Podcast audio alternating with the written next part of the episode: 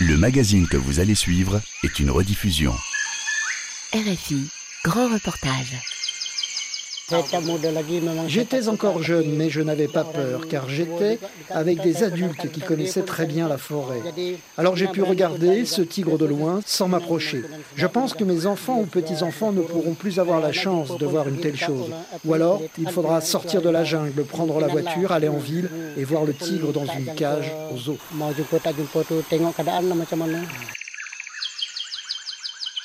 En Malaisie, on trouve des tigres un peu partout. Sur les drapeaux de la capitale, Kuala Lumpur, sur le logo de la voiture nationale, sur celui de la première banque du pays, et dans tous les discours des hommes politiques qui raffolent de la métaphore du tigre pour évoquer l'économie du pays. Le tigre est donc partout, sauf où il doit être, dans la nature. On en comptait 3000 dans les années 50, moins de 150 aujourd'hui. Une disparition annoncée Peut-être pas. Les derniers tigres de Malaisie, c'est un grand reportage de Gabriel Maréchaux. Protéger le tigre sans jamais l'apercevoir, telle est la mission qu'ont choisi certains en Malaisie, comme Alex qui patrouille dans une zone forestière de la péninsule malaisienne pour l'association MyCats. Ce jour-là, aucun tigre à l'horizon, mais une empreinte de cerf aboyeur repérée dans la terre suffit à le réjouir. On a la confirmation que des cerfs ou des sambars passent par ici. On vient aussi de voir un tapir. Il était en bonne santé. Il n'avait pas été blessé par un piège. Donc on sait que tous ces animaux, qui sont les proies du tigre, circulent dans ce périmètre. Et si les animaux que mange le tigre sont là, eh bien les chances pour que le tigre soit là aussi sont plus fortes. Et cette partie de jungle, baptisée le couloir forestier de Sungayu, n'est pas anodine. Elle reste un des derniers espoirs pour le tigre malaisien, une espèce qui a besoin de larges espaces, mais qui vit dans un pays où presque un tiers des forêts ont disparu depuis l'an 2000, rappelle Souzalinour Manjabidine, directeur adjoint de MyCat. Aujourd'hui, la population de tigres en Malaisie est estimée à moins de 150. C'est très préoccupant quand on compare aux 3000 spécimens qu'il y avait dans la péninsule malaisienne dans les années 50. Cette chute brutale s'explique d'abord parce que pendant les décennies 50, 60 et 70, les tigres ont subi la réduction brutale de leur écosystème avec la transformation de la forêt en terre agraire qui se poursuit encore aujourd'hui. Ici, on est donc sur un des derniers points de passage possibles pour les tigres entre les deux plus grandes forêts du pays et il n'y a aucune population qui vit ici. Donc c'est aussi plus facile pour nous d'œuvrer à la conservation de cette forêt car personne n'habite ici. Mais si cette forêt n'a pas d'habitants, elle a des visiteurs malveillants qui voient dans cette fine bande de jungle l'opportunité parfaite pour braconner. Cette forêt est proche de routes, de chemins de fer, donc les braconniers n'ont pas à dormir dans la jungle pour y accéder.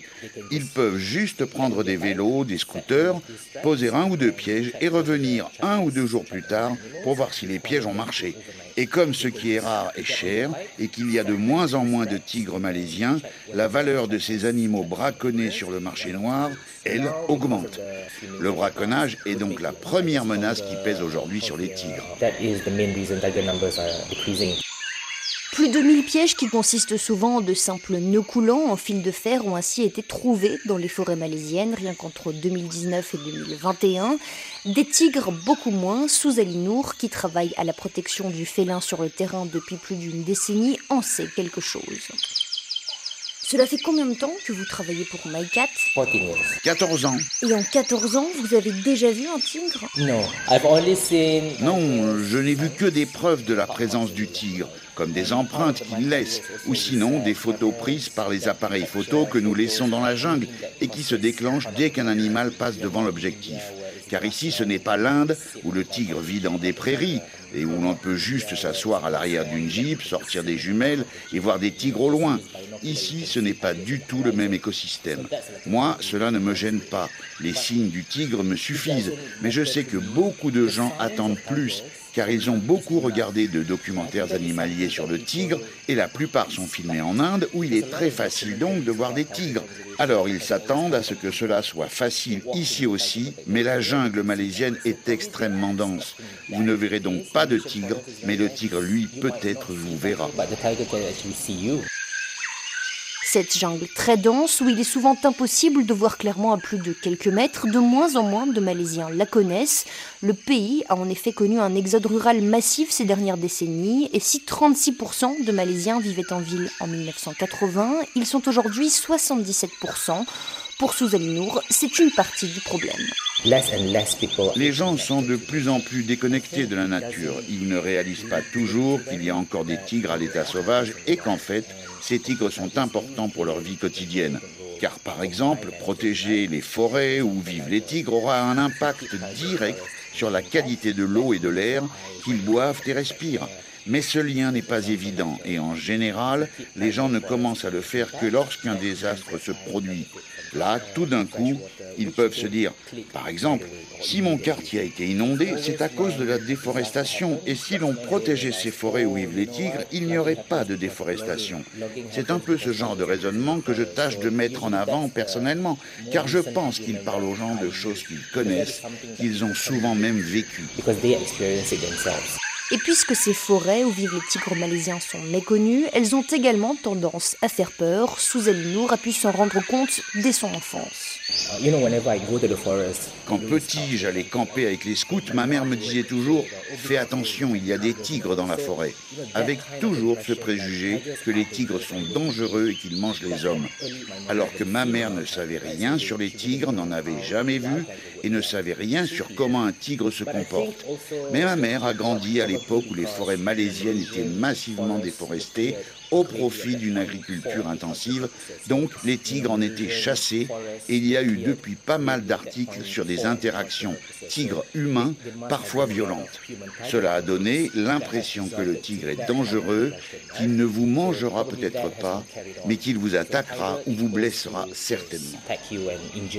Afin de contrer ces préjugés à l'encontre de la jungle tout en luttant contre le braconnage, Maïkat a choisi d'organiser des randonnées dans la forêt où des citoyens malaisiens peuvent tout à la fois mieux connaître l'environnement où évolue le tigre, mais aussi aider MyCat à enlever les pièges installés et enfin dissuader les braconniers de pénétrer dans la jungle, puisque ces derniers, qui tâchent de rester discrets, renoncent généralement à s'y aventurer quand d'autres humains s'y trouvent déjà.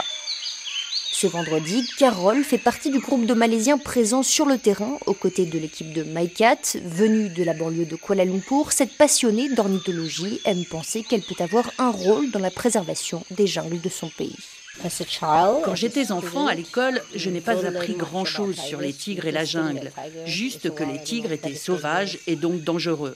Mais moi, j'ai toujours aimé me balader dans la nature. et progressivement, j'ai donc commencé à m'instruire de mon côté, à découvrir ce que c'était que la chaîne alimentaire, le cycle de vie. Je pense que la randonnée est une bonne façon de se sensibiliser, surtout qu'ici, notre simple présence dans cette jungle peut aider à la préservation des tigres. Et dans beaucoup de randonnées que l'on peut faire en Malaisie, on peut en fait jouer un rôle de témoin important. Si l'on voit par exemple qu'une forêt commence à être défrichée. Dans ce genre de cas, je pense aussi que Facebook peut être utile. Si l'on voit quelque chose d'anormal, on peut le poster et ça peut circuler et alerter. Afin de protéger la jungle de Songayou, Maikat a également tout fait pour collaborer avec un autre type d'acteur, la communauté aborigène des Batek vivant aux alentours et réputée pour sa connaissance sans pareille de la jungle. Adi en fait partie. Lorsque le coronavirus a commencé à se propager dans le pays, lui et les siens ont quitté leur village pour s'installer dans le cœur de la forêt, l'endroit qu'ils considèrent comme le plus sûr. Il est désormais revenu en bordure de jungle et poursuit les patrouilles avec MyCat. Lui aussi a été élevé en craignant le tigre, mais surtout en le respectant, puisque les Batek considèrent sa chasse comme un sacrilège. Les tigres sont comme nous, ils n'oublient pas. Et si aujourd'hui, par exemple, je tendais un piège à un tigre, ou bien si je trouvais un tigre solitaire et lui tirais dessus, et que je le tuais, eh bien son fils ou son frère le saura. Il sentira l'odeur du tigre tué autour de moi. Et alors, le mois d'après, l'année d'après, il viendra et c'est moi qui sera tué et le tigre que j'ai tué sera vengé. Le tigre, il fait partie des rares Malaisiens à l'avoir vu plusieurs fois dans sa vie, la première fois à l'âge de 15 ans. J'étais encore jeune, mais je n'avais pas peur, car j'étais avec des adultes qui connaissaient très bien la forêt. Alors j'ai pu regarder ce tigre de loin sans m'approcher. Je pense que mes enfants ou petits-enfants ne pourront plus avoir la chance de voir une telle chose. Ou alors, il faudra sortir de la jungle, prendre la voiture, aller en ville et voir le tigre dans une cage aux eaux. À Kuala Lumpur, la capitale de la Malaisie, on trouve effectivement des tigres aux eaux, mais aussi dans la jungle urbaine. Emblème national, l'animal que les Malaisiens surnomment notre oncle rayé est partout sur les écrans géants de la capitale ou bien sur les panneaux publicitaires où le félin sert à vendre les bières malaisiennes Tiger, dont les réclames incitent les consommateurs à faire sortir de leur cage leur tigre intérieur. Le tigre est également utilisé par la voiture nationale Proton, dont il est aussi l'emblème. Proton Saga, the intelligent choice.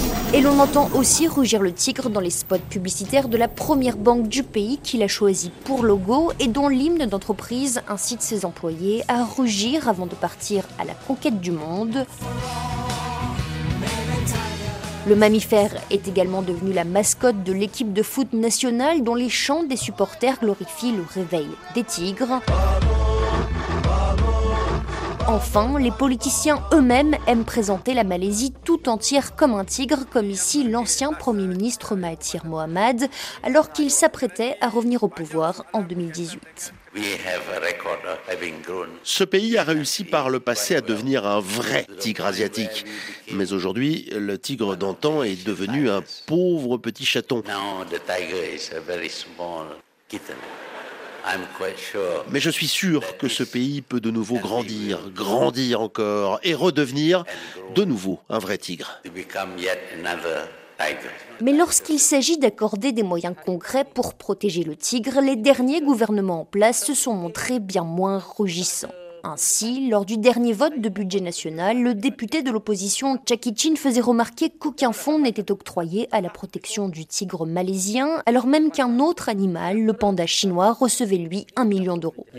Je sais que nous avons un accord international avec la Chine concernant les pandas hébergés dans le zoo de Kuala Lumpur, et c'est sans doute une bonne chose car ces pandas sont devenus une attraction touristique. Mais il y a un problème tout de même. Je veux bien qu'on aide à protéger le panda chinois, mais pas au détriment de nos tigres malaisiens.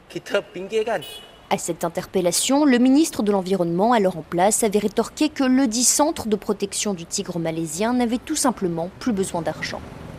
Et si ces dernières années, de nouvelles initiatives gouvernementales pour protéger le tigre malaisien ont été saluées par les ONG et par la communauté scientifique, comme par exemple le déploiement de patrouilles où l'on trouvait tout à la fois des membres des communautés aborigènes vivant dans les forêts malaisiennes et des militaires, cela ne suffit pas à contredire le scénario d'une disparition imminente du tigre malaisien pour Kanita Krishnasamy à la tête de l'antenne d'Asie du Sud-Est du réseau international Trafic luttant contre le commerce illégal de la faune sauvage.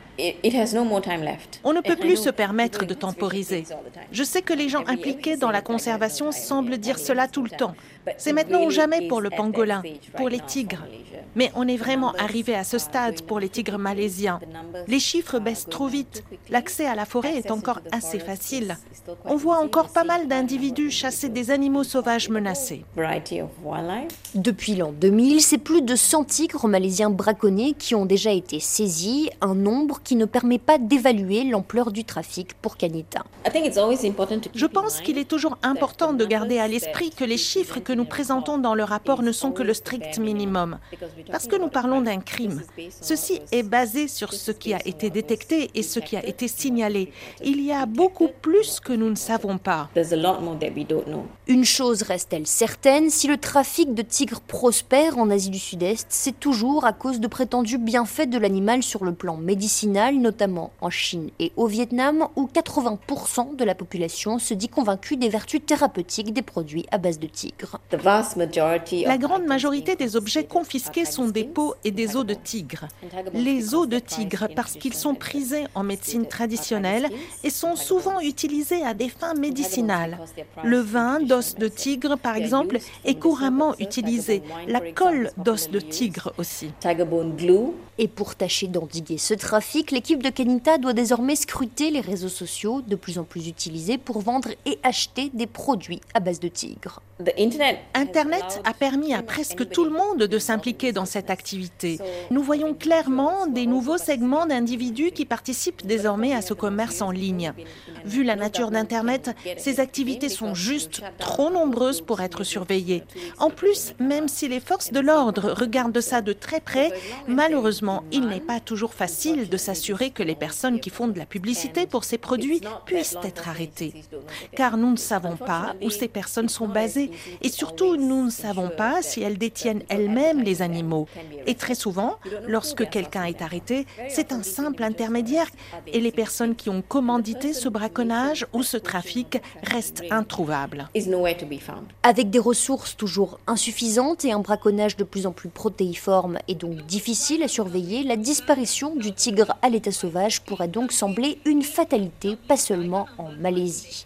En 2010, tous les pays ayant encore des tigres à l'état sauvage sur leur territoire s'étaient réunis à Saint-Pétersbourg autour de Vladimir Poutine et de stars internationales comme l'acteur Leonardo DiCaprio ou la mannequin Naomi Campbell pour se faire une promesse solennelle, celle de doubler leur population de tigres d'ici à 2022 un seul a réussi brillamment, le Népal. Le Népal a presque triplé sa population de tigres sauvages en à peine 12 ans. Mais comment cela a été possible?